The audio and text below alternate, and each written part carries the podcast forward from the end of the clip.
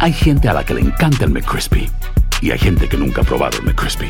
Pero todavía no conocemos a nadie que lo haya probado y no le guste. Para pa pa pa. El verano llega con nuevos sabores a The Home Depot.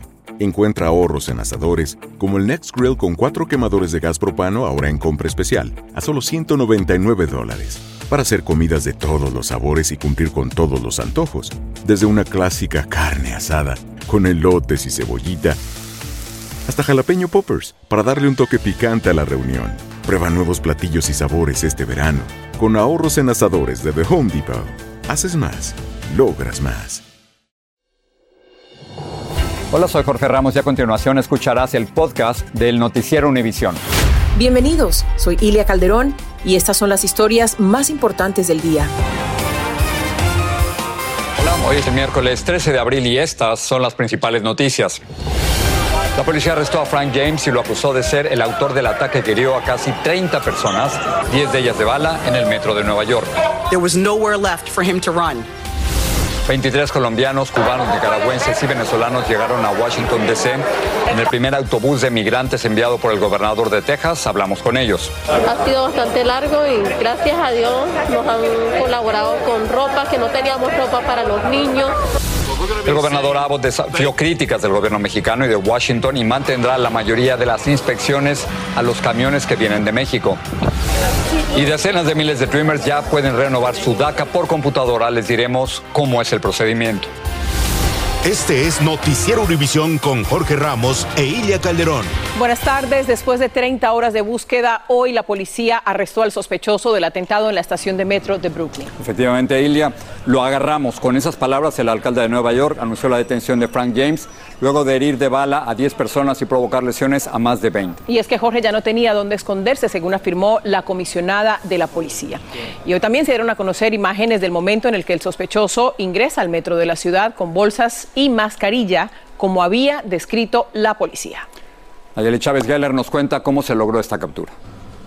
Este es el momento en que la policía arrestó en Manhattan a Frank James, el sospechoso del tiroteo dentro de un vagón del metro, poniendo fin así a la cacería humana y al pánico generado por la balacera que dejó una estela de heridos y pavor. La investigación indica que en la escena del crimen las autoridades hallaron una pistola de 9 milímetros, así como una mochila en cuyo interior se hallaba un arsenal de juegos artificiales, cartuchos de bala, un cuchillo y una llave que correspondía a una camioneta U-Haul. La llave de la camioneta fue clave para dar con la U-Haul, donde el sospechoso había dejado una tarjeta de crédito a través de la cual los investigadores pudieron identificarlo como Frank James, de 62 años de edad. La policía también reveló que tras aventar dos granadas de humo y disparar 33 veces contra pasajeros inocentes, James escapó en medio del caos y se subió a otro tren que llegaba a la estación en otro andén. Mientras tanto, salieron a la luz escalofriantes imágenes del presunto criminal horas antes de abrir fuego contra inocentes. También otros videos y mensajes que el propio James subió a la internet en los que asegura ser víctima del sistema de salud mental, se queja del alcalde de la ciudad Eric Adams por su falta de acción para combatir el problema de los indigentes en el subway y otros temas. Tras el arresto, las autoridades también revelaron que James tenía vínculos en los estados de Wisconsin, Ohio, Pensilvania, Nueva Jersey y Nueva York, así como un amplio récord criminal. De momento, James enfrenta cargos federales por cometer un acto terrorista dentro del sistema de transporte público y si lo declaran culpable, podría recibir una sentencia de cadena perpetua.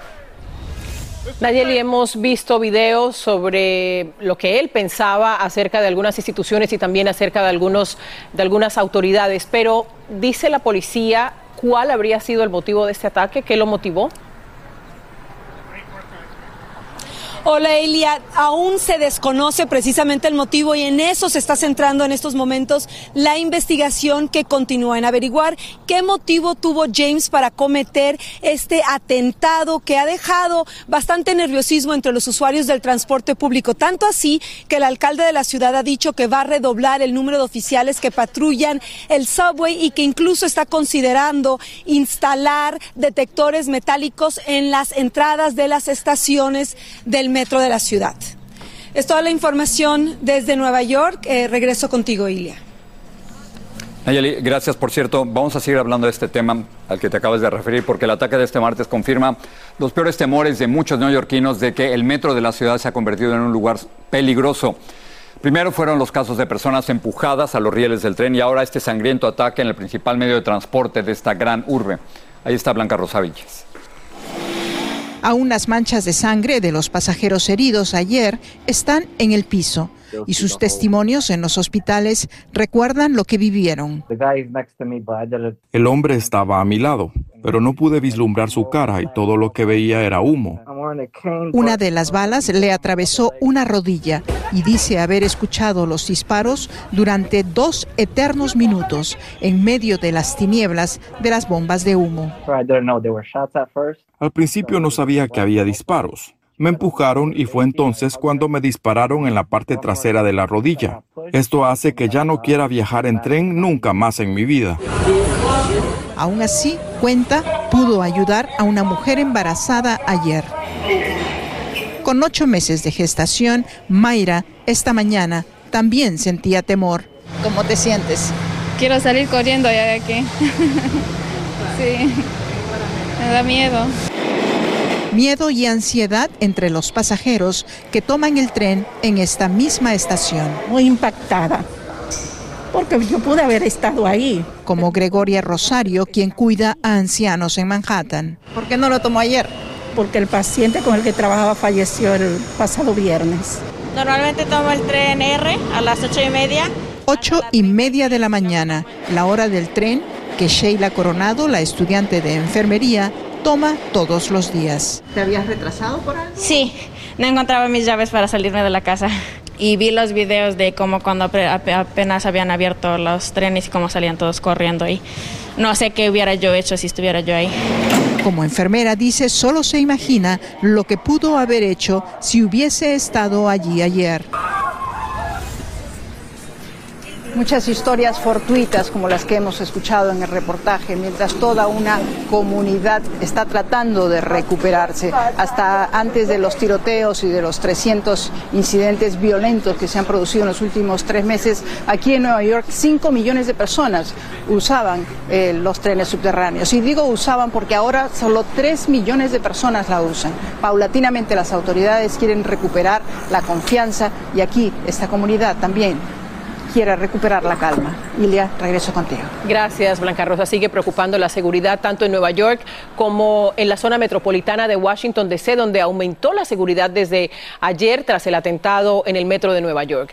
La policía del transporte emplazó un mayor número de agentes en las estaciones del tren subterráneo en el Distrito de Columbia, en Maryland y en Virginia. Y vamos a seguir en Washington con la llegada del primer autobús con solicitantes de asilo detenidos en la frontera y enviados por el gobernador de Texas, Greg Abbott. Abbott advirtió que haría esto como parte de su política de cero tolerancia en contra de la inmigración irregular por las zonas fronterizas de Texas y agregó que un segundo autobús con inmigrantes va camino a la capital del país. Ahí está Claudio Uceda. Un grupo de migrantes proveniente de Texas llegó a la capital. Muy contento nunca pensé que fuera, fuera a llegar acá. Es el primer autobús con inmigrantes enviado por el gobernador republicano Greg Abbott, cumpliendo así su advertencia al presidente Biden de que dejaría en la capital del país a los inmigrantes que según él su administración dejó entrar por la frontera. Abbott hoy dio a entender que también contempla transportar a inmigrantes a Washington por avión. Quienes llegaron a la capital es un grupo de solicitantes de asilo. Este cubano, que seguirá rumbo a New Hampshire, nos cuenta que se benefició del transporte gratuito. Había un bus que iba hasta San Antonio y costaba 50 dólares. Yo no tenía dinero en ese momento. Entonces el único que había gratis era este que venía hasta Washington. Llegó con algunos compatriotas, inmigrantes colombianos y una mayoría de venezolanos. Todos abordaron voluntariamente el autobús a Washington para luego irse a diferentes estados. No sabía nada del gobernador, no sé nada del bus, solamente nos dijeron que era un bus este, para las personas que querían tomarlo voluntariamente. Esta madre venezolana viajó con sus dos criaturas. Gracias a Dios nos atendieron bien, nos dieron comida, alimentos, lo que necesitábamos en el camino, duramos 30 horas. La organización Caridades Católicas le regaló un pasaje a Nueva York. Y la incertidumbre para esta familia aún no termina. Una vez lleguen a Nueva York, deberán buscar vivienda. Estarán unos días en un albergue. Para otros, estar vivo en la capital es un milagro. Cruzamos el río. Este venezolano recuerda que hace cuatro días casi se ahoga en el río Bravo. Hoy, ni bien llegó a Washington, recibió obsequios. Sinceramente, señorita, no tengo palabra. Más que, más que agradecido estoy. Esta noche, Alejandro va rumbo a Miami. En Washington, Claudia Uceda, Univisión. La Casa Blanca, la Oficina de Aduanas y Protección Fronteriza y el Gobierno de México, entre otros entes, criticaron las nuevas restricciones que impuso el gobernador de Texas, Greg Abbott, a camiones provenientes de México. Abbott respondió a las críticas suavizando restricciones en un cruce, pero manteniéndolas en la mayoría.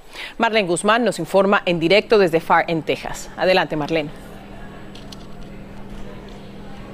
Ilia, quiero informarles sobre una situación activa en estos momentos y es la quema de camiones de carga del lado mexicano. Estos camiones estaban en las largas filas sobre este, el puente Far y Reynosa. Estaban del lado de Reynosa todavía tratando de cruzar a, territorio estadounidense. Sin embargo, fueron víctimas de presuntos miembros del crimen organizado por motivos que aún se desconocen. Eso es parte de la investigación de autoridades mexicanas en estos momentos que incendiaron estos camiones de carga. Cabe mencionar que sabemos que les pidieron a los conductores que se bajaran antes de prenderles fuego. Ahora, por, otra, por otro motivo, lo que está pasando también de este lado es que ya reabrieron el puente fronterizo, este de Far y Reynosa, justamente donde nos encontramos, ya está reabierto, pero esto no significa que las inspecciones se han detenido. Las minuciosas inspecciones, tal como lo dijo el gobernador de Texas hace unas horas en una conferencia de prensa, todavía continúan.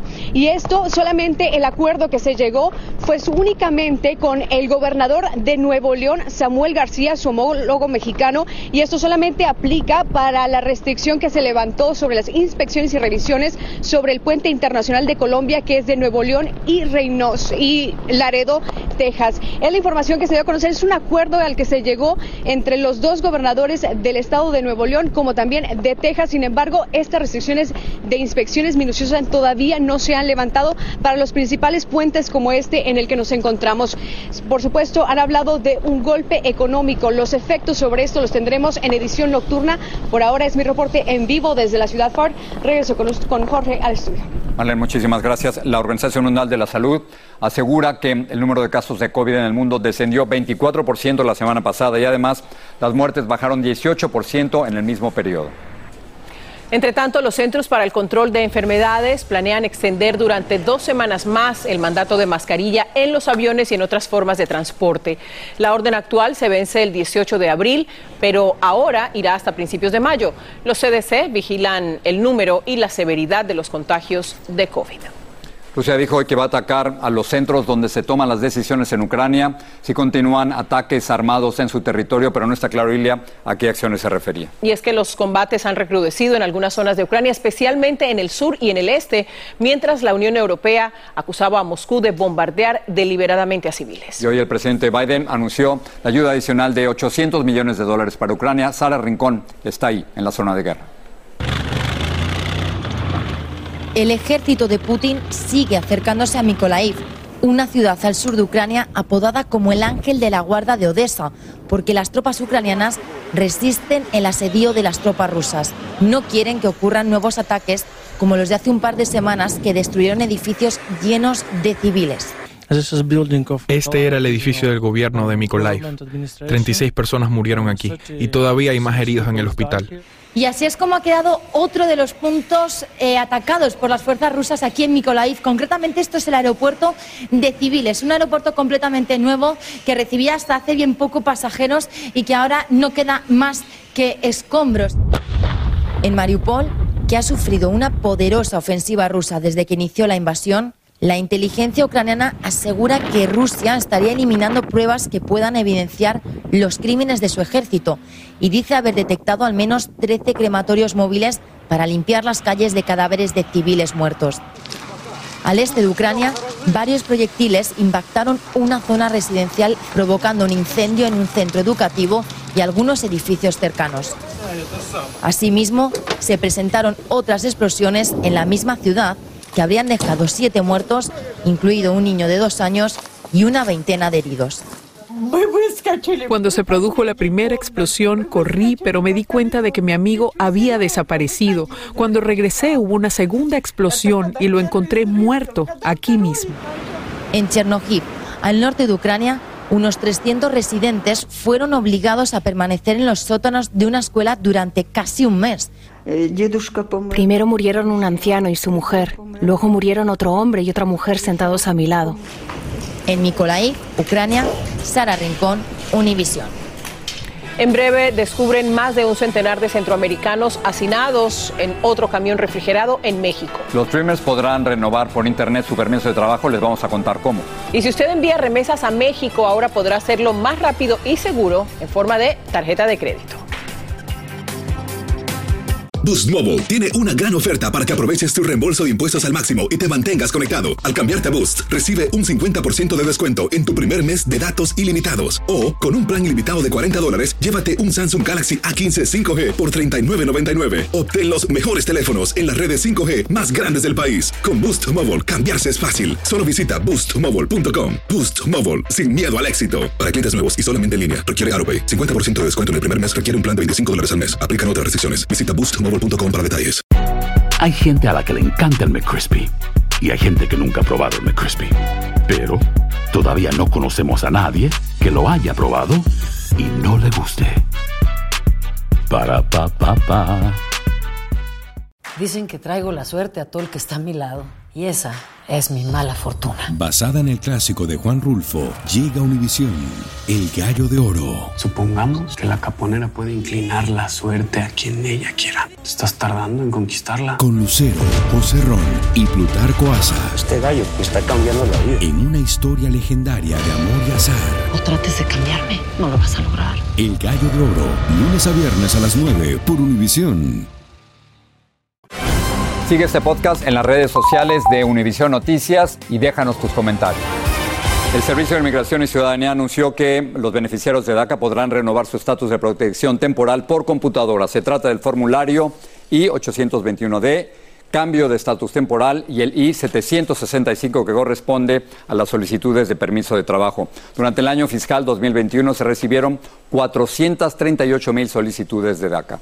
Jaime García nos cuenta cómo DACA se moderniza. A partir de hoy, jóvenes como Ramón Hernández que están protegidos de la deportación por el programa de acción diferida, conocido como DACA, podrán utilizar sus propias computadoras para entrar a la página electrónica del Servicio de Inmigración y Ciudadanía y acceder a un portal donde después de crear una contraseña podrán solicitar renovar en línea sus permisos de trabajo. El mayor beneficio sería este, la rapidez en lo que se hace la aplicación y este y el proceso. Este el proceso pues uno mismo lo va a poder hacer entonces va a ser algo más fácil. Cifras oficiales señalan que hay 590 mil jóvenes con DACA quienes cada dos años tienen que llenar una solicitud en papel y enviarla por correo para renovar sus permisos. Es un proceso que dura alrededor de una a dos semanas. La aplicación tiene varias preguntas sí o no eh, si una se deja sin contestar o si una se contesta por equivocación eh, incorrectamente, eso complica el caso. Esta abogada señala que si bien la renovación online es muy conveniente, en algunos casos es preferible aún tener asesoría legal. Aquellos aplicantes que tienen arrestos o que tienen convicciones, que tienen o han tenido contacto con migración, no importa cuándo fue, siempre recomendamos que hablen con un abogado, abogada primero, para verificar de que no hay ningún riesgo. El director del Servicio de Inmigración y Ciudadanía señaló que la opción para solicitar la renovación de DACA en línea busca reducir la dependencia en formas de papel y hacer la transición al medio electrónico. Es muy importante remarcar que este servicio en línea es solo para la renovación de permisos DACA aún vigentes o aquellos que tengan menos de un año de vencidos. En Los Ángeles, Jaime García, Univisión. Autoridades migratorias de México dijeron que identificaron a 133 migrantes centroamericanos hacinados en un camión refrigerado en San Luis Potosí. 127 son guatemaltecos, cuatro nicaragüenses y dos hondureños. Los adultos fueron llevados al Instituto Nacional de Inmigración y las familias al Sistema de Desarrollo Integral para la Familia. Bueno, hay buenas noticias para los mexicanos que reciben remesas de sus familiares en el extranjero. El gobierno de México presentó las tarjetas llamadas remesas paisanos por la que no hay que pagar comisiones al recibir el dinero. La capital mexicana Jessica Cermeño nos dice cómo funciona. Gabriel López vive en el Jitomatal, en el estado mexicano de Guanajuato, y desde hace dos décadas su hermana le envía dinero desde California. Y el dinerito que a mí me manda me sirve para sostenerme, va, comprar mis alimentos, eh, pues mantener la casa, mis perros, mis gallinitas. Por eso, cuando supo que el canciller Marcelo Ebrard presentó la tarjeta paisano de Telecomunicaciones de México, una oficina gubernamental mejor conocida como Telecom Telégrafos y que supuestamente el envío no tendría comisiones, se puso muy feliz. Pues a mi hermana se le haría más cómodo a no pagar un impuesto así, sino que más bajito, pues sí, es muy beneficioso, sí. Sin embargo, en la presentación del nuevo mecanismo de envío de remesas esta semana, los funcionarios explicaron que esta opción es un acuerdo entre Telecom y más de 40 empresas remesadoras estadounidenses y quienes envíen el dinero seguirán pagando allá, como ocurre ahora. La familia ya pagó allá en Estados Unidos a la remesadora su porcentaje y cuando la recibe aquí en cualquiera de nuestras 1.730 sucursales, la recibe sin un solo costo.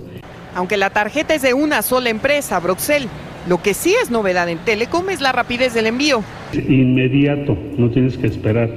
El mismo, el mismo día lo tiene tu, tu familia. Y como la tarjeta es Visa, puede ser utilizada para pagar directamente en los comercios. Vamos a promover la hora de los 50 consulados y cuenten ustedes con que vamos a llegar a la mayor parte de la población.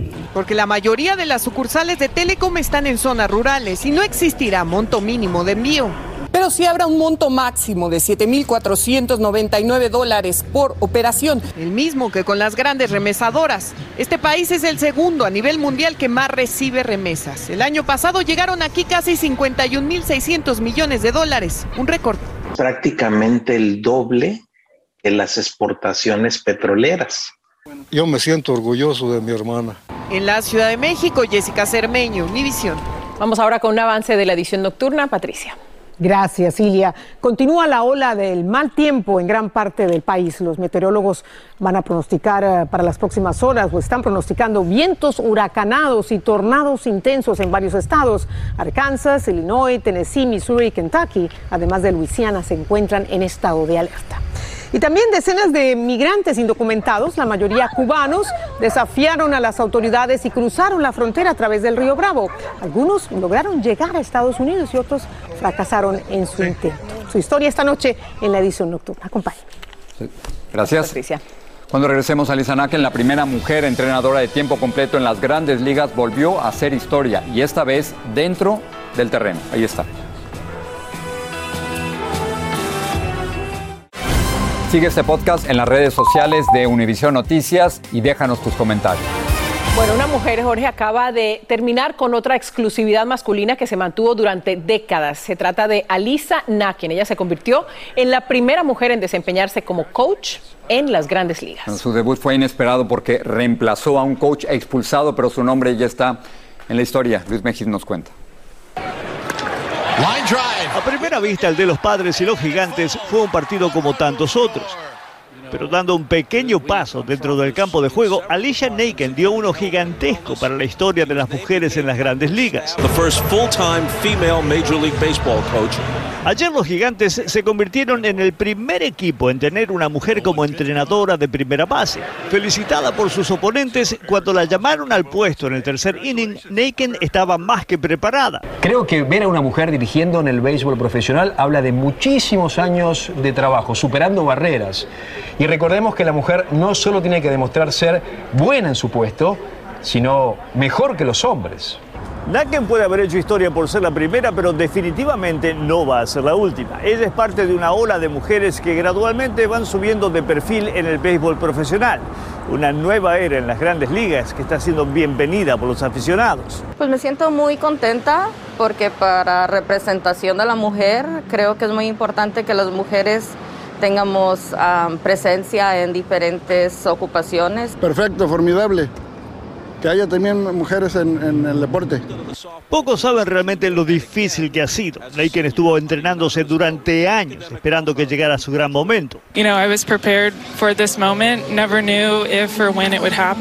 Un momento que ella nunca supo si alguna vez iba a llegar. Los años de trabajo bien valieron la pena. Ayer los gigantes le ganaron a los padres por 13 carreras a 2. Laken y su historia y su casco ya fue enviado al Salón de la Fama en Cooperstown, Nueva York. En San Francisco, Luis Mejía, Univisión. Muy bien por ahí. Y él sí, lo que sigue, ¿no? Es el primer paso dentro del campo y más, ahora jugar. Estaba preparada y se estrenó con un triunfo, así que mejor imposible. Gracias. Nos vemos mañana. Buenas noches.